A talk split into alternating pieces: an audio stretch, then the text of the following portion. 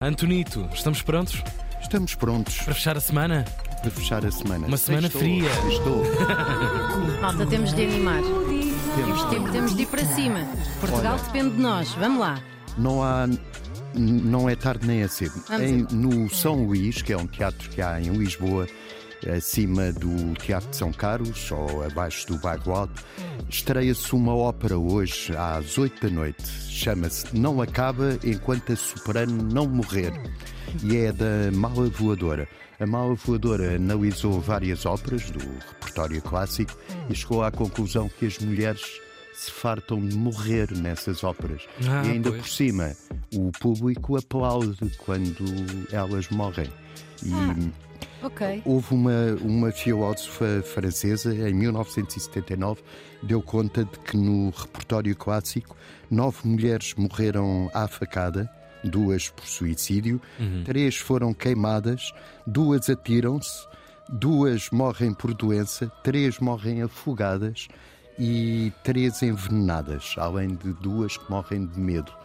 E Inspirador, não é? é inspirador. Malta que se irrita mesmo com ópera. Por isso, eh, juntaram uma série de áreas de muitas óperas em que o a soprano, pode-se dizer a ou o soprano, eh, morrem, fizeram uma ópera feminista e é essa que se estreia hoje no São Luís. A direção musical é do Nuno Corte Real e a orquestra é a Metropolitana de Lisboa Uau, portanto é coisa a sério. uma coisa a sério e hum, vale a pena ver eh, esta ópera, não só porque vale sempre a pena ver ópera, mas também porque isto é uma ópera muito cara e eles precisam de vender bilhetes. Claro.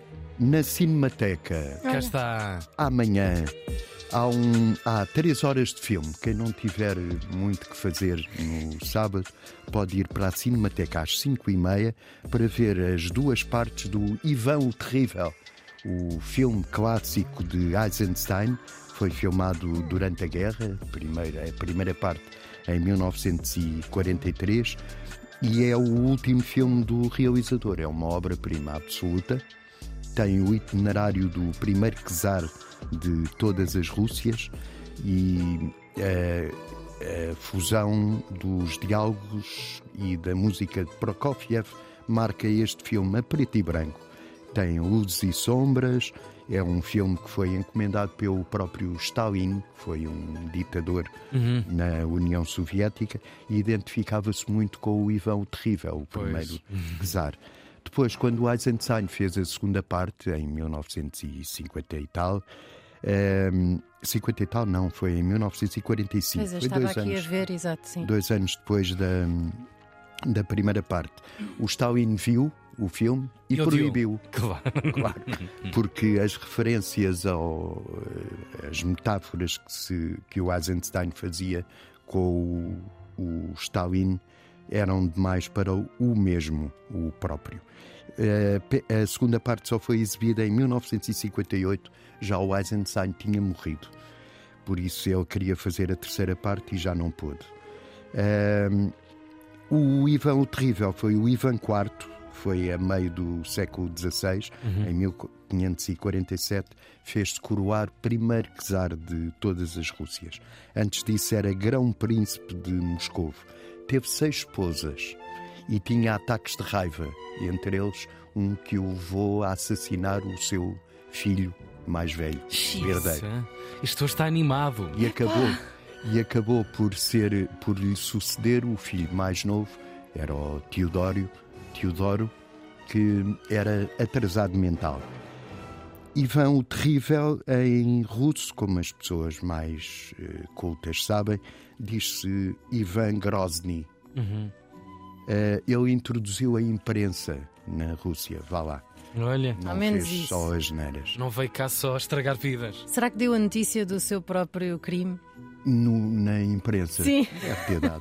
Ele era um Assassinei o meu filho. assassina, acabo de assassinar o Alerta. Um filme para amanhã. última hora. Isso, É- para terem é muito amanhã tempo. Tenham tempo. Cinemateca. Vão com tempo. Às 5 e meia, Hum, três horas de filme, há um intervalo de 20 minutos para claro, comer pipocas. Claro que sim. Entre a primeira parte e a segunda. Aproveitam, vão à linha de sombra, a maravilhosa livraria da Cinemateca que merece também a vossa visita. Sim, sim, e tem lá, além de livros, DVDs. Exatamente, sempre úteis. São aquelas coisas parecidas com um CD. que Bases se- para copos. Tá. Eh, à sexta-feira eu costumo dar um- uma coisa, uma sugestão para o fim de semana. Eh, costuma ser como designas, mas não pode ser só como designas. Claro. Na Biblioteca Municipal de Lagoa há um curso de ervanária que é baseado no pequeno herbário medicinal de Palamidesi.